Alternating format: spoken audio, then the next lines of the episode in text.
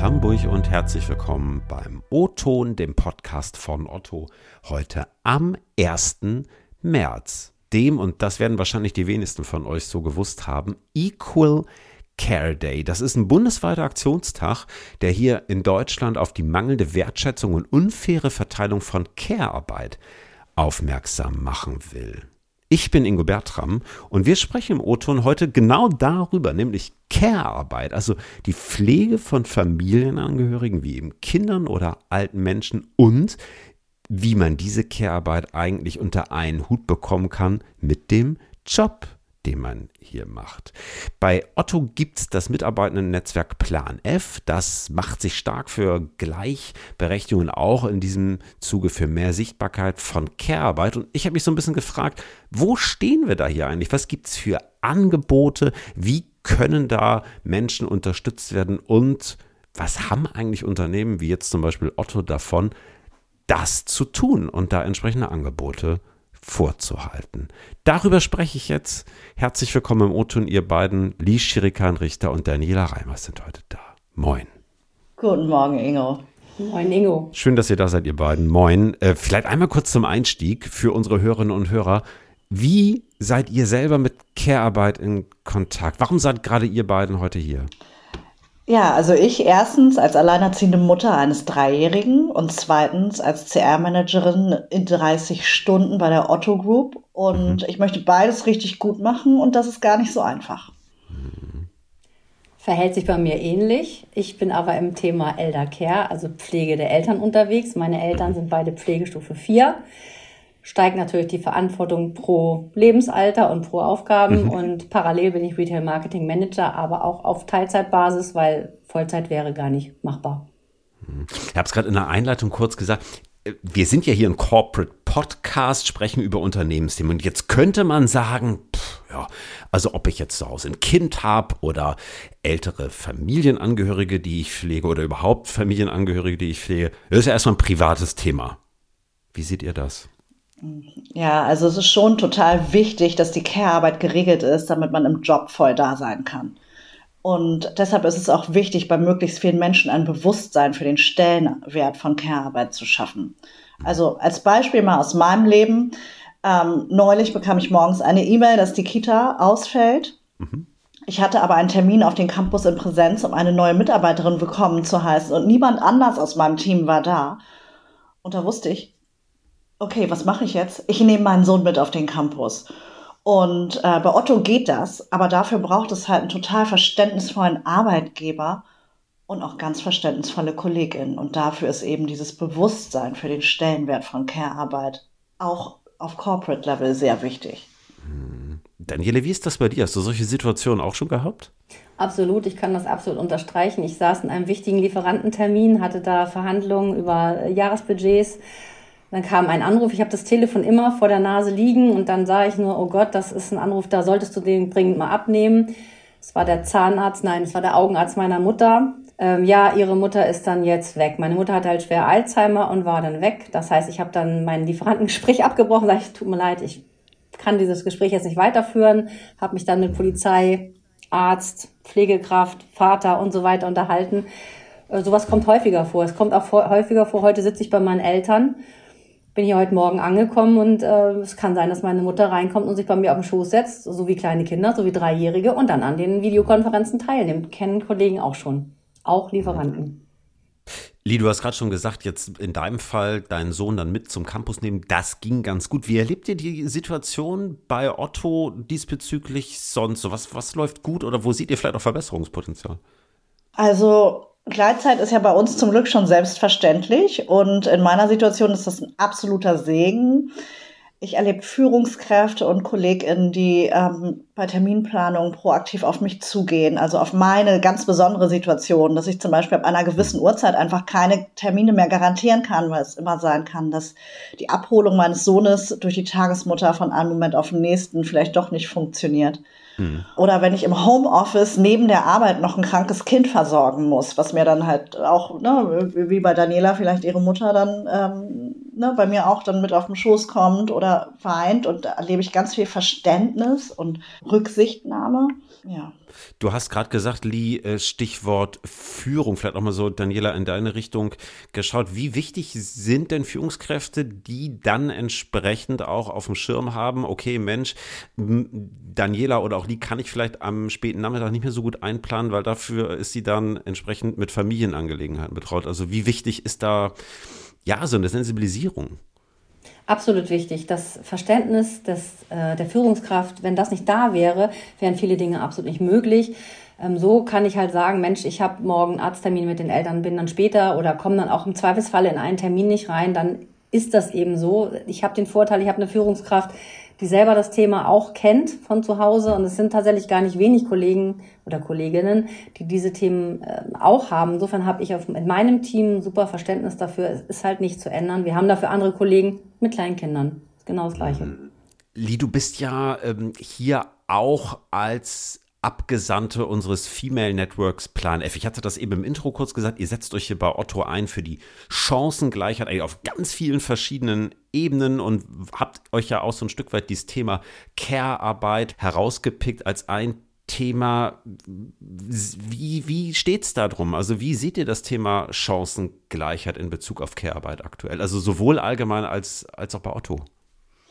Ja, also es gibt in der Gesellschaft noch keine wirkliche Chancengleichheit. Ne? Frauen wenden etwa 50 Prozent mehr Zeit am Tag für unbezahlte Sorgearbeit auf als Männer.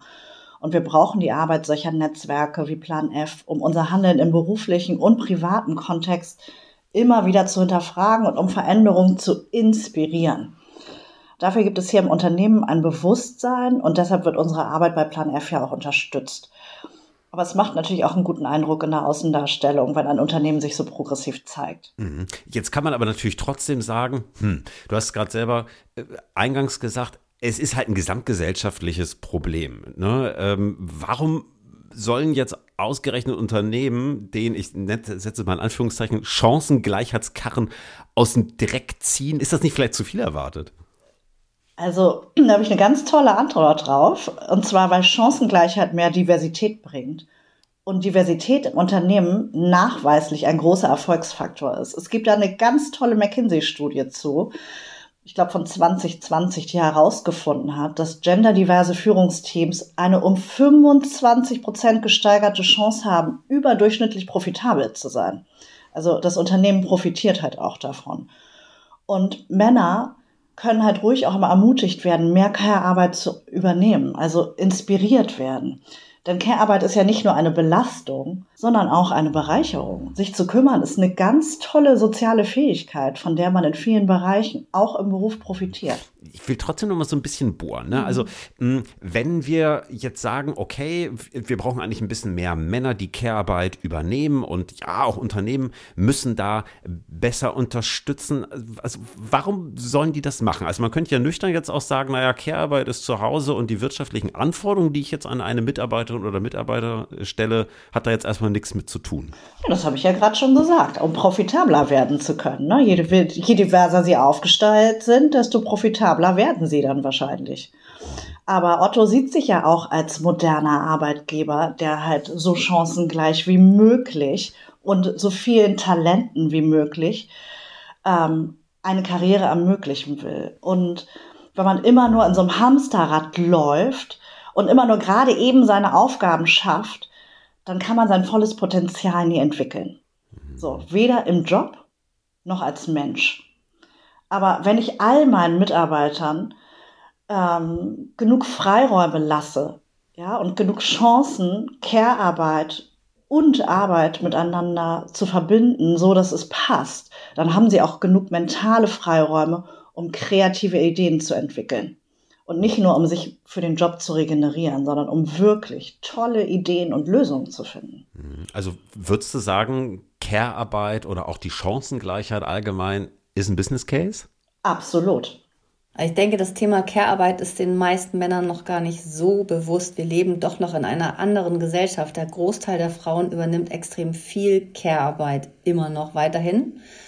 Und ich denke, letztendlich ist es auch ein gesamt, das gesamte Sozialgefüge. Es ist ja nicht nur das einzelne Unternehmen. Das Unternehmen ist ein kleines Rädchen im gesamten Sozialgefüge. Und mhm. Unternehmen können unterstützen, auch den Gedanken der Care-Arbeit unterstützen um halt auch den in der Gesellschaft mehr ähm, Druck drauf zu kriegen und das Ganze mehr mehr zu beleuchten. Also die, die Unternehmen haben, glaube ich, durchaus die Aufgabe zu forcieren und Männer auch dahin zu stoßen. Das kann aber nur geschehen, wenn Angebote gemacht werden und Männer auch oder eben entsprechend in dem Fall sind es die Männer, ja, darauf hingewiesen werden, ähm, dass es Angebote gibt, dass sie gar nicht immer alles der, an, der, an den Care-Menschen, den sie vielleicht denken, abgeben, sondern selber in Verantwortung gehen über die Möglichkeiten, die ein Unternehmen on top bieten kann, um seinen Mitarbeiter halt äh, zu unterstützen.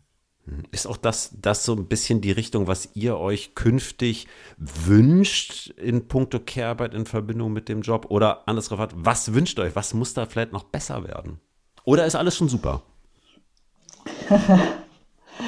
also, ähm, ich wünsche mir zum Beispiel ganz konkret, dass Mitarbeitern, die viel Care-Arbeit leisten, ermöglicht wird, trotzdem Karriere zu machen. Und es gibt schon einige Angebote, aber es könnte einfach noch viel mehr geben. Im Moment ist es ja eher so, dass man nach diesen Angeboten fragen muss. Ähm, aber es wäre total schön, einfach zu sehen, dass man ganz proaktiv auf die Mitarbeiter zugehen. Wir schreiben jetzt einfach mal Stellen im Job-Sharing-Modell aus oder wir schreiben jetzt einfach mal Führungspositionen im Job-Sharing-Modell aus oder in Teilzeit. Und ähm, ja, ganz viel Bewusstsein schaffen, also durch aktive Kommunikation zum Beispiel. Wie Daniela das vorhin schon gesagt hat, vielen Männern ist gar nicht bewusst, wie das um die Care-Arbeit so steht. Und durch aktive Kommunikation, so wie wir das hier gerade in diesem Podcast machen, passiert etwas. Da wird eine Inspiration gesetzt für ein Umdenken und ich glaube, damit können wir ganz viel bewegen. In meinem konkreten Case äh, wäre eine Betriebskita zum Beispiel das Nonplusultra. Dann könnte ich jeden Tag auf den Campus fahren, lange im Büro setzen, sitzen, mein Kind wäre da. In meiner jetzigen Situation ist Homeoffice aber unverzichtbar. Gibt's was, Daniela, was du dir wünschst? Ja, Betriebskindergarten habe ich mir damals auch von ganzem Herzen gewünscht. Da sprichst du mir aus der Seele. Ist jetzt bei mir durch. Demnächst habe ich dann vielleicht mal Oma-Aufgaben. Ähm, ich bin der Meinung, wir haben schon gute Angebote. Ich komme natürlich jetzt von der, von der älteren, also von der Eldercare-Sicht. Äh, wir haben ja zum Beispiel jetzt dieses Coffee Care Break in, ähm, hat Julia ausgerufen und erste Termine haben stattgefunden da ist so auch die Möglichkeit, wenn ich Fragen habe, also man braucht ja auch mal Anla Anlaufpunkte. Ich muss jemanden finden, der mir helfen kann. Das, äh, und es gibt so ein, in vielen Dingen äh, auch so kleine interne Netzwerke, die schon funktionieren. Plan F ist auf jeden Fall ein super Netzwerk, aber jetzt stehe ich da und habe ein Problem und weiß gar nicht, wen frage ich jetzt. Also kann ich mich über, über, über das Ottonet informieren und kann gucken und stelle fest, ach, es gibt ein, einen Coffee Care Break, da kann ich mich mit gleichen Leuten aus äh, tauschen. Vielleicht kann man auch ein Beratungsnetz in Bezug auf Alleinerziehende oder auf ähm, mhm. Äh, Leute mit, mit alten Leuten, die, die da in Probleme geraten, ein Beratungsnetz aufbauen und sagen, hey, wenn ich jemanden suche, dann bieten sich Kolleginnen auf freiwilliger Basis an, die dann sagen, Mensch, wenn du ein Problem hast, ruf mich an, wenn ich dir weiterhelfen kann, gebe ich dir Tipps. Auch das würde ja helfen. Wir haben auch super Vorträge schon. Wir haben ja die Eldercare-Vorträge zum Umgang mit schwierigen Pflegebedürftigen oder alle Anfang ist schwer wir haben die Unterstützung von der Firma WDS Eldercare. Also auch das, wenn ich die nicht gehabt hätte, also über Julia Meyer, diese Unterstützung war in dem Fall leider nicht Plan F, dann hätte ich gar nicht gewusst, wie ich das alles schultern soll und regeln soll. Also das, Otto hat eine super Unterstützung, die schon läuft und das kann noch ausgeweitet werden. Alles klar. Das klingt danach, als ist die Basis schon mal da. Ich bin gespannt, ähm, ja, wo es da weitergeht und was ihr vielleicht auch in den kommenden Monaten, Jahren da selber noch so auf die Gleise bringt. Also gerade auch so Informationsangebote, Lee, du hast es gerade gesagt, das ist natürlich was, da kann es wahrscheinlich nicht genug geben. Dieser Podcast war ein erster kleiner, ähm, ja, Impuls auch genau in diese Richtung zu stoßen. Äh, liebe Kollegen, vor allem an dieser Stelle, denkt vielleicht mal drüber nach. Ähm, hat mich gefreut, dass ihr da wart. Lieben Dank. Danke. Euch. Danke. Ja, und liebe Hörerinnen und Hörer, das war der O-Ton für diese Woche. Lob, Kritik und Anmerkung könnt ihr gerne mailen, ingo.bertram.otto.de oder kurz per LinkedIn schicken. Wir hören uns in 14 Tagen wieder. Bis dahin habt eine gute Zeit und liebe Grüße aus Hamburg.